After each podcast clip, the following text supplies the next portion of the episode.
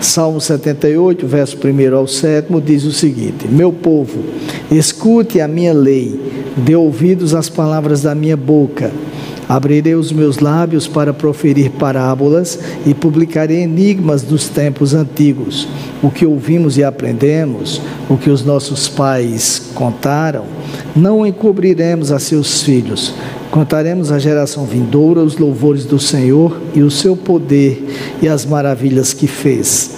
Ele estabeleceu um testemunho em Jacó e instituiu uma lei em Israel e ordenou aos nossos pais que os transmitissem a seus filhos, a fim de que a nova geração os conhecesse desculpem, e os filhos que ainda hão de nascer se levantassem e, por sua vez, os contassem aos seus descendentes, para que pudessem, para que pusessem, melhor dizendo, a sua confiança em Deus e não se esquecessem dos feitos de Deus, mas lhe observassem os mandamentos. Oremos mais uma vez, Deus. Fala aos nossos corações agora, ó Pai, faça aquilo que eu não sou capaz de fazer. É a nossa oração no nome de Jesus. Amém. Queridos, o Salmo 78 é uma espécie de resumo da história de Israel. O salmista traz à lembrança dos seus leitores o que ocorreu durante o êxodo à terra prometida, assim como traz a lembrança o que ocorreu no tempo de Davi, de quem o autor do salmo, Asaf, foi contemporâneo. Então, ele se dirige, desculpem, ele se dirige ao reino do norte, utilizando-se do termo Efraim, que era a tribo líder de Israel, o reino do norte. E ele ressalta a deslealdade de Israel, referindo-se ao pecado da referida tribo de Efraim. Está no verso 10, nós não lemos, mas está lá no verso 10.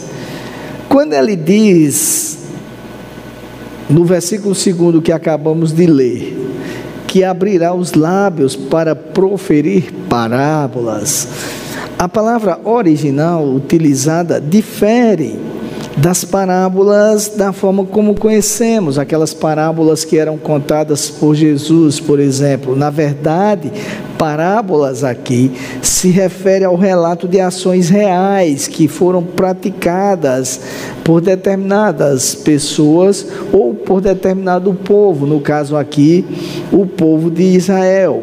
E aí ela serve de exemplo para outros na realidade é contar, relatar a história para que outros povos ou outras pessoas tomem o, o evento narrado como exemplo para não repetir os mesmos erros. Por isso é que o salmista faz um resumo da peregrinação do povo pelo deserto, desde a saída do Egito, quando Deus abriu o Mar Vermelho, até a chegada à Terra Santa, que vai ser narrada no verso 54, que nós não lemos aqui. E sempre durante este relato, ele ressalta os feitos de Deus e a infidelidade do povo. O, o relato é, encerrado, lembrando que Deus escolheu Davi para apacentar aquele povo segundo a integridade do seu coração. É interessante, queridos, observar o relato do salmista, porque ele nos traz à lembrança várias atitudes contrárias aos ditames do Senhor. Atitudes que foram tomadas, foram praticadas pelo próprio povo de Deus. O livro dos juízes, por exemplo, mostra o quanto a nação de Israel foi desobediente ao Senhor e nos mostra como, por causa dessa desobediência, aquela nação foi subjugada pelos povos inimigos. É doloroso, queridos, e em muitos momentos até nos revolta ver como Deus provia juízes para julgar aquele povo, e como após a morte desses juízes, o povo se desviava dos caminhos do Senhor. Deus levantava juízes que libertava aquele povo das garras do inimigo, do jugo do inimigo, e quando o juiz morreu, o povo se desviava. E a pergunta que não quer calar é como um povo que experimentou todos os cuidados de Deus foi capaz de ser tão rebelde, tão ingrato com o seu Senhor. Para responder a essa questão, é necessário que vejamos o relato constante no livro de Josué.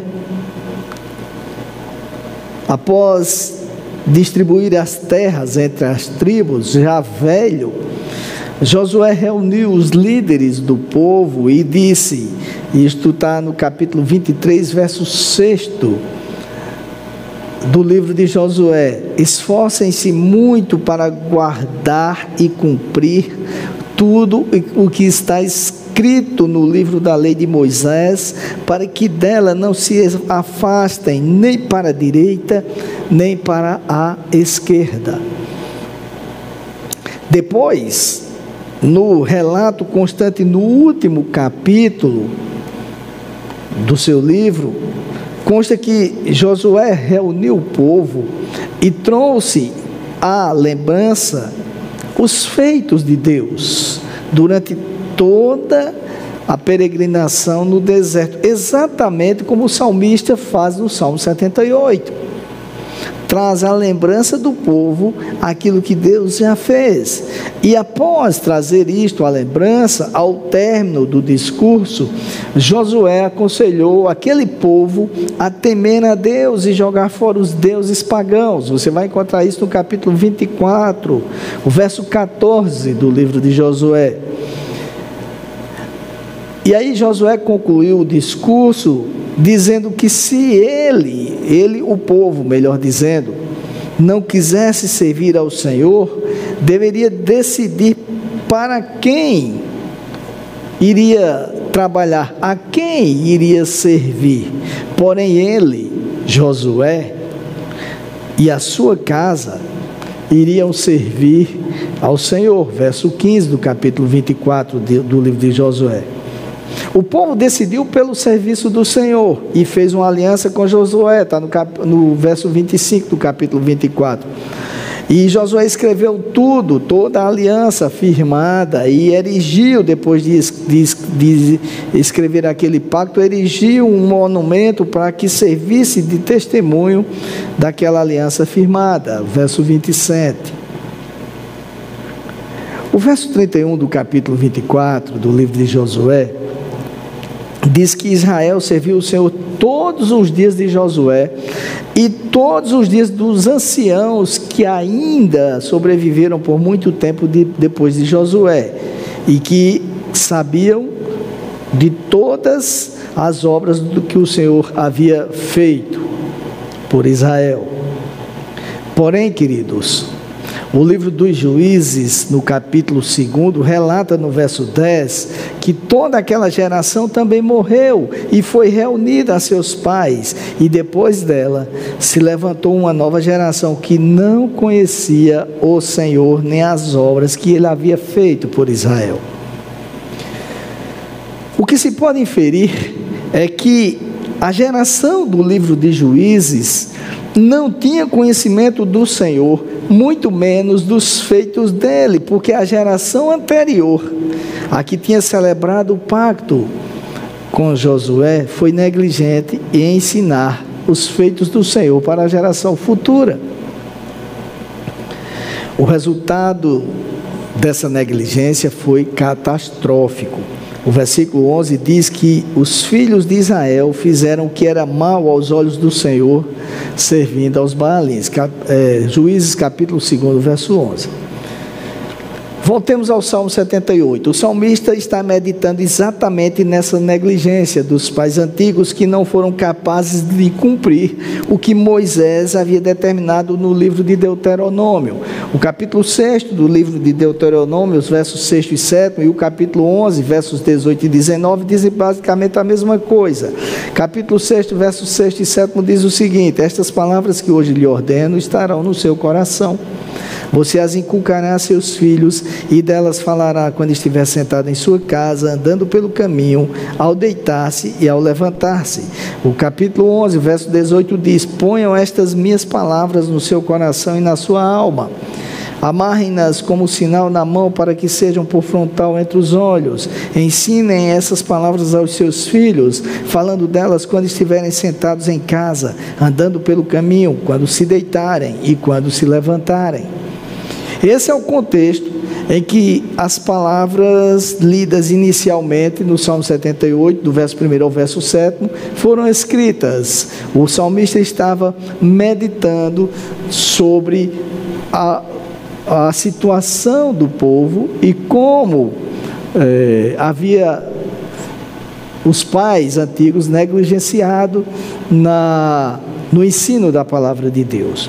O salmista trouxe à lembrança as falhas do povo e as razões dessas falhas. Os princípios constantes no texto, meus amados, entretanto, são plenamente aplicáveis às gerações presentes e devem ser observados por qualquer líder de família que deseja que a sua família seja piedosa.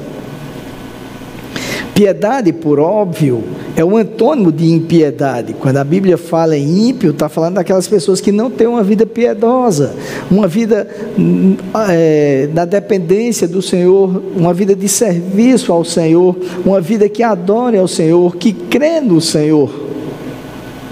As pessoas que não fazem isso são impiedosas, por isso são chamadas de ímpias. São muitas as lições que podemos extrair do Salmo 78, mas me permitam ressaltar apenas três neste momento que devem servir de motivação para o estabelecimento de uma vida piedosa em família. E a primeira lição é que o conhecimento de Deus passa pelo ensino à família, o ensino sobre ele à família. Isto parece óbvio, mas como eu já disse aqui em outras oportunidades, as obviedades nem sempre são valorizadas. Às vezes, os líderes de famílias se dedicam ao ensino na igreja, como professor de escola bíblica, por exemplo, como pastor, como é o meu caso, como líder de um ministério, entre tantas outras funções. É, se dedicam ao ensino, às vezes, no seminário, em grupos de estudo, em pequenos grupos, mas no lar eles se limitam à cobrança de uma vida piedosa sem ensinar o porquê da necessidade dessa piedade. Sobretudo nós, os pastores, se não tivermos cuidado, envolvemos nossas famílias com a obra de Deus, já que há uma cobrança para que nossas famílias sejam exemplo mas se não tivermos cuidado, envolvemos elas com a obra de Deus sem ensiná-las sobre a necessidade de uma vida de temor ao próprio Deus. E isto não se aplica somente aos pastores, se aplica a todos os líderes de família. O texto constante em Provérbios, no capítulo 22, verso 6, conhecido de todos nós, determina: ensine a criança no caminho em que deve andar, e ainda quando for velho, não se desviará dele. O pastor José Bernardo, ao escrever sobre esse assunto, anota o seguinte: infelizmente a interpretação do termo traduzido como criança é pobre. Em 28, ou melhor, em 238 ocorrências do termo, na, nas escrituras, 76 são traduzidas como homem ou melhor, como homem jovem, 54 como servo, 35 como rapaz, 15 como jovem, 6 como juventude. Somente em 54 ocorrências, ou seja, 22,7% dos casos, a tradução é criança. E ele acrescenta: a raiz da palavra está no termo chacoalhar, como se faz com o recipiente para saber se está vazio. A ideia é a de alguém que ainda não tem suficiente conteúdo. Às vezes, quando nós lemos o texto, nós pensamos apenas e tão somente em ensinar para as crianças pequeninas. E esquecemos que todos os filhos, independentemente da idade carecem do ensino sobre Deus e da palavra de Deus, independentemente de já terem saído do, do lar paterno ou não, continuam sendo filhos. E por isso que é importante entendermos que o termo no original não se refere apenas a crianças, mas aos filhos de uma forma geral. Então o ensino é essencial à família. O gastar com o ensino sobre Deus e seus atributos é essencial para uma vida familiar piedosa. As pessoas que trabalham na área de educação, que neste momento me escutam, sabem que a tarefa de ensinar exige dedicação e tempo. Não é apenas mostrar, não é apenas dizer, mas exige dedicação, exige tempo. Não foi por outra razão que Moisés, nos textos que eu acabei de citar, de Deuteronômio, exortou os pais a ensinarem a palavra de Deus em todos os momentos. Não se deve apenas falar sobre ela em ocasiões esporádicas, mas ensiná-la sempre. Observe que os referidos textos dizem que os ensinamentos devem ocorrer em todo o tempo, seja em casa, seja no caminho, seja ao deitar-se, seja ao levantar-se, ou seja, no dia a dia, porque as situações cotidianas sempre trazem oportunidades para o ensino da palavra de Deus. Eu sei por experiência própria, meus amados, que isto não é fácil.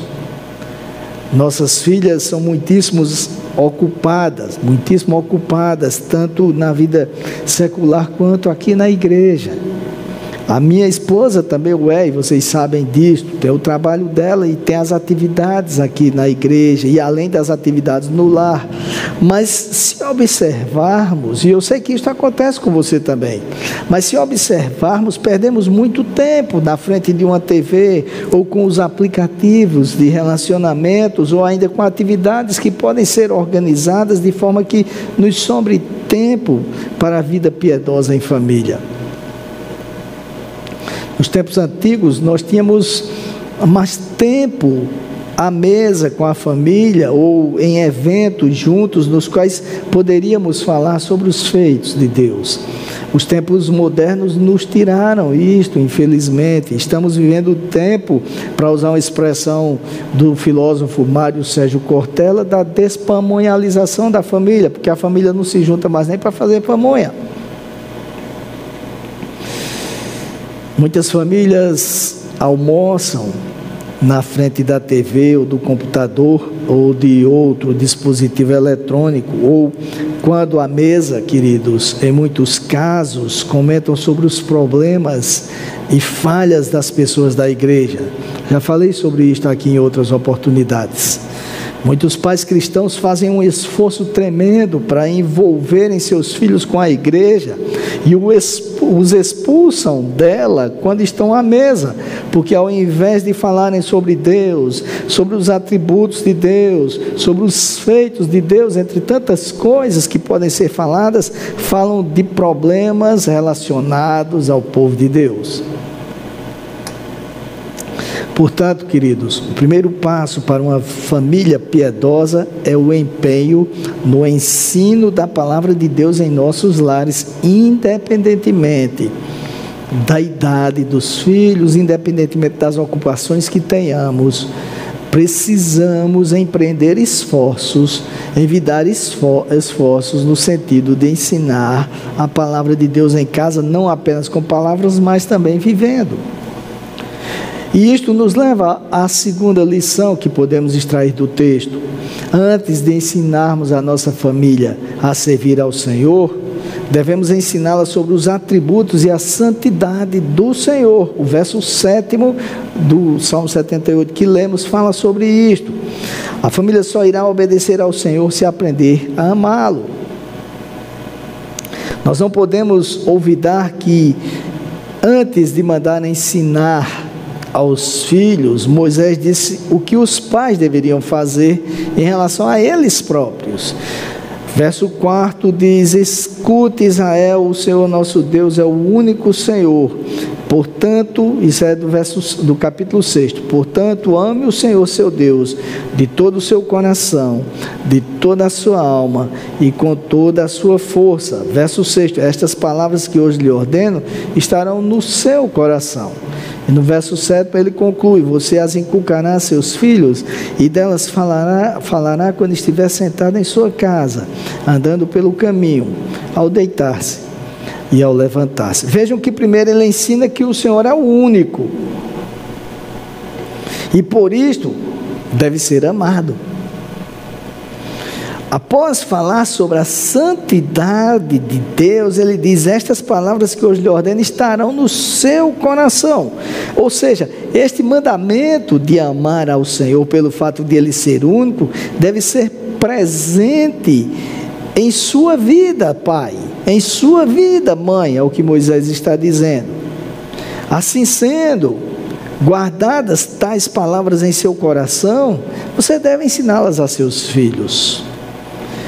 Ele não manda ensinar a família a ser arminiana, por exemplo, nem calvinista, nem pentecostal, nem reformada.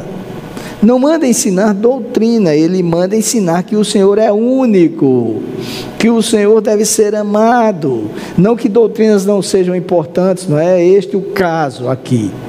Mas antes de qualquer coisa, devemos ensinar sobre o Senhor e como amar o Senhor. Quando a família segue essa linha de raciocínio ensinada por Moisés, torna-se piedosa, temente ao Senhor. O problema é que, em muitos casos, a palavra de Deus está em nossos lábios, mas não está em nossos corações, como manda Moisés. Nos tornamos religiosos, secos, sem brilho no olhar quando o assunto é o Senhor de nossas vidas. Não demonstramos amor por Ele, não nos, nos esforçamos nada para que esse amor esteja em nossos corações. Como eu disse anteriormente, se não tivermos cuidado, nós nos preocupamos em envolver nossa família com a obra de Deus e nos esquecemos de envolvê-la com o Deus da obra. O resultado, como também já disse aqui, é que vemos muitas famílias distantes do Senhor. A Bíblia tem muitos exemplos de homens piedosos que não foram capazes de levar suas famílias a uma vida piedosa e, consequentemente, a um caráter que revelasse servidão ao Senhor. Segundo o relato bíblico, os filhos do sacerdote Eli, por exemplo, não conheciam ao Senhor. Isto está relatado no primeiro livro de Samuel, no capítulo 2, verso 12. E o verso 17 diz que era muito grande o pecado destes moços perante o Senhor. O sucessor de Eli, Samuel, também não foi capaz de educar os filhos no caminho do Senhor. E diz o, te, o texto que, tendo ele já envelhecido, constituiu a seus filhos por juízes sobre Israel. 1 Samuel capítulo 8, verso 1, está relatado isto. E no verso terceiro consta: Porém, seus filhos não andaram nos caminhos dele, antes se inclinaram à avareza, aceitaram subornos e perverteram o juízo. Isto significa, amados, que não basta envolver a família com o trabalho do Senhor. É necessário que ela seja ensinada a amar ao Senhor e a temê-lo, como dito há poucos minutos. O problema é que, em muitos casos, por mais teólogos que sejamos, pregamos uma espécie de terror em casa e ensinamos nossas famílias a terem medo de Deus. E quando eu digo isto, por óbvio, não estou generalizando, mas temor é diferente de medo e isto precisa ser ensinado. Já relatei aqui uma vez quando, aliás, já relatei algumas vezes um episódio que aconteceu lá em casa quando nossa filha mais velha, Débora Cecília, era pequenina e chegou para mim pedindo para ir para Micarande do colégio. Micarande, para aqueles que nasceram depois e que querem ser muito jovens, era um carnaval fora de época que existia aqui em Campina Grande. A, a fusão da micareta, o nome que, que se utiliza lá na Bahia, com Campina Grande, micarande. E ela falava, papai, vai ser maravilhoso, vai ter carro de apoio, pipoca, algodão doce. Eu pedi sabedoria ao Senhor naquele momento e eu falei para ela, filhinha, é o seguinte. Eu e sua mãe não estamos criando você para andar atrás de um trio elétrico.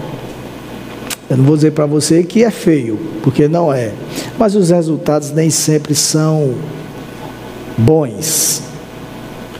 E eu posso usar minha autoridade de pai e dizer para você: você não vai. E se você insistir, você vai ficar de castigo. Eu posso bater em você ou eu posso tirar privilégios seus. Mas eu não vou fazer isso. Eu quero que você entenda que se você for, você vai entristecer a mim e a sua mãe. Porque, como eu já lhe falei, nós não estamos lhe criando para isto. Se você for, você vai nos deixar decepcionados. Mas a decisão é sua. E Débora Cecília tinha em torno de 5, 6 anos de idade naquela época. Ela ficou olhando para mim e falou: Papai, eu não quero ir mais. E não mais falou nisto. Graças a Deus. E o que eu quero dizer com isto é que no momento que ela soube que aquilo iria entristecer a mim e a Débora, ela temeu nos entristecer, ela temeu nos decepcionar. Se ela, se ela não tivesse escolhido ir por medo de ser colocada de castigo, de perder privilégios, né, é, provavelmente, certamente, melhor dizendo, este desejo voltaria ao seu coração. Mas quando ela compreendeu que aquilo entristeceria a nós, ela temeu. É isso que eu estou querendo dizer entre temor e medo de Deus. Muitas pessoas são ensinadas a terem medo de Deus. Os pais pregam terror em casa, que papai do céu castiga, que papai do céu pesa a mão, que isso, que aquilo, que aquilo outro. E não ensinam o temor, que é o respeito ao Senhor. A palavra temor na Bíblia tem a ver com reverência neste nos versos que ensinam-nos a temer ao Senhor. Então, uma família piedosa, queridos, é uma família que aprende antes a amar e temer ao Senhor. Por fim, o Salmo 78, no 78 nos mostra também que nós precisamos passar às gerações futuras aquilo que o Senhor fez, porque nós estamos incumbidos como pais cristãos de formar novos lares que irão colocar em prática os novos lares aquilo que aprendem em casa. Segundo o versículo 6 do referido Salmo 78, os feitos de, de Deus deveriam, e aqui eu quero dizer devem, ser ensinados, abre aspas, diz o texto, a fim de que a nova geração os conhecesse e os filhos que ainda hão de nascer se levantassem e, por sua vez, os contassem aos seus descendentes. Por isso que eu digo sempre aqui que nós devemos estar orando pelos nossos descendentes futuros, netos, bisnetos, e orando pelos nossos filhos para que ensinem aquilo que aprendem, mas para que eles ensinem, eles precisam encontrar na casa onde vivem uma vida piedosa. Eu tenho duas filhas que provavelmente serão duas futuras esposas e duas futuras mães. Provavelmente irão ter como paradigma a nossa família e se a nossa família for piedosa, certamente elas irão querer formar uma família igualmente piedosa, uma família que ama ao Senhor, que teme ao Senhor e que serve ao Senhor. Eu tenho dito aqui na igreja, já disse inúmeras vezes que eu tenho um sonho, é que nossas filhas usem a mim como parâmetro na escolha de seus esposos. Eu ensino isto aqui constantemente, que elas possam dizer: Papai, eu quero casar com um homem que seja para mim o que o Senhor é para minha mãe. Eu quero casar com um homem que seja para os meus filhos o que o Senhor é para nós. Eu quero ser uma, esposa que seja para o meu marido o que minha mãe é para o Senhor. Eu quero ser uma mãe que seja para os meus filhos o que minha mãe é para nós. Ultimamente, eu tenho pensado sobre isto e eu concluí que não basta ser um bom marido, um bom pai. Que diferença isto faz em relação a muitos ímpios que são bons pais e bons maridos? Eu tenho que ser um exemplo também de um pai e de um esposo piedoso, para que sirva como parâmetro na escolha dos esposos das minhas filhas. Essa piedade, meus amados, se reflete no dia a dia, no trânsito, no trabalho, na igreja. Nem sempre é fácil. É uma luta constante, mas é necessário nos vigiarmos, nos policiarmos para não errarmos. E quando erramos, temos que nos policiar para não repetir o erro. Porque se os pais não forem exemplo de piedade para os filhos no dia a dia, queridos, pouco adiantará levá-los para a igreja, porque eles, os filhos, necessitam ver na vida de seus pais aquilo que é aprendido na congregação dos santos. Aquilo que é ensinado na igreja precisa ser vivenciado. Não adianta eu ensinar e não viver. Quando escreveu a primeira carta para Timóteo, o apóstolo Paulo disse o seguinte no capítulo 4, versos 11 em diante. O verso 11: ordena estas coisas e ensine-as no verso 13 ele diz: Até a minha chegada, dedique-se à leitura pública das Escrituras, à exortação, ao ensino. E ele segue dizendo: Não seja negligente para com o dom que você recebeu, o qual lhe foi dado mediante profecia, com a imposição das mãos do presbitério. Medite estas coisas e dedique-se a elas, para que o seu progresso seja visto por todos. Às vezes nós pensamos que o ser visto por todos diz respeito à igreja, às pessoas que convivem conosco nos mais variados lugares. E é verdade, mas nós esquecemos que a nossa família também faz parte do todo. John MacArthur diz o seguinte: abre aspas, negligencie o cuidado pela família e você perderá a credibilidade dos de fora no que diz respeito a qualquer coisa que tenha a ver com a fé cristã. Fecha aspas. Por isso, queridos, devemos nos esforçar para ser exemplo de homens e mulheres piedosos nos nossos lares. O mesmo John MacArthur afirma que, hum, abre aspas, nada pode ser mais digno do investimento de tempo e energia de qualquer pai do que isto ser um pai piedoso em seu lar. Fecha aspas. O profeta Malaquias disse que Deus fez homem e mulher, o homem e a mulher um só, porque buscava uma descendência piedosa. Capítulo 2 de Malaquias, verso 5, do verso 15, você vai encontrar isto. Conquanto estas palavras do profeta Malaquias tenham sido proferidas com o objetivo de advertir os israelitas contra a infidelidade conjugal, o contexto era este, o princípio permanece. Deus quer uma descendência piedosa. Deus quer famílias piedosas. Deus quer lares presentes e lares futuros piedosos.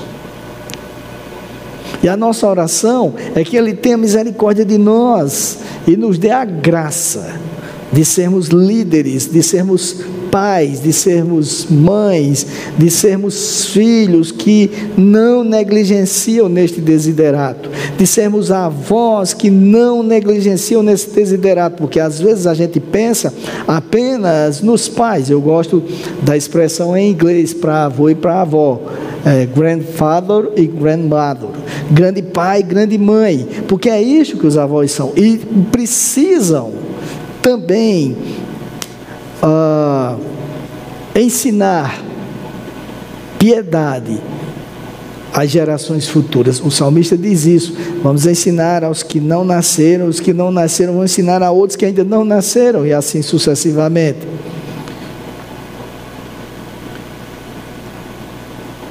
O, a tarefa de ensinar uma vida piedosa não cessa quando os filhos saem de casa. Continua enquanto eles estiverem vivos. Para que assim as gerações futuras também aprendam a ser piedosas. Ensinemos, portanto, queridos, os feitos de Deus, o amor a Deus, o temor a Deus, o serviço a Deus. E não ensinemos apenas com palavras, mas vivenciemos aquilo.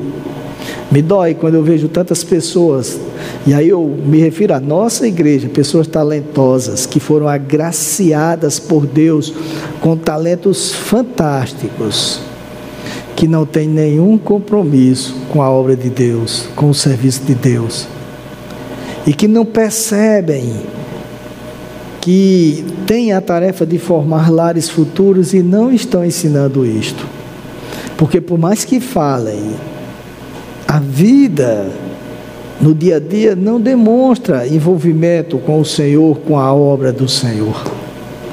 Que Deus tenha misericórdia de nós, a começar de mim e que nós atentemos para as lições prescritas no Salmo 78. Vamos orar, Pai, em nome do Senhor Jesus. A tua palavra nos manda ser piedosos, nos instrui a isto. E nós precisamos, Senhor, colocar isto em prática.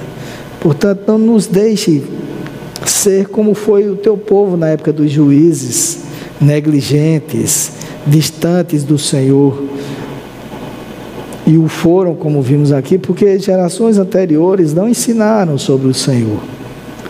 Não nos deixe repetir os mesmos erros, Pai. Nos ajude a ser pais piedosos, para que tenhamos filhos piedosos, netos piedosos, futuros lares que servem ao Senhor. Seja com cada lar desta igreja e todos aqueles que nos ouvem e nos veem neste momento que em cada um tu encontre famílias piedosas. Eu oro no nome de Jesus. Amém.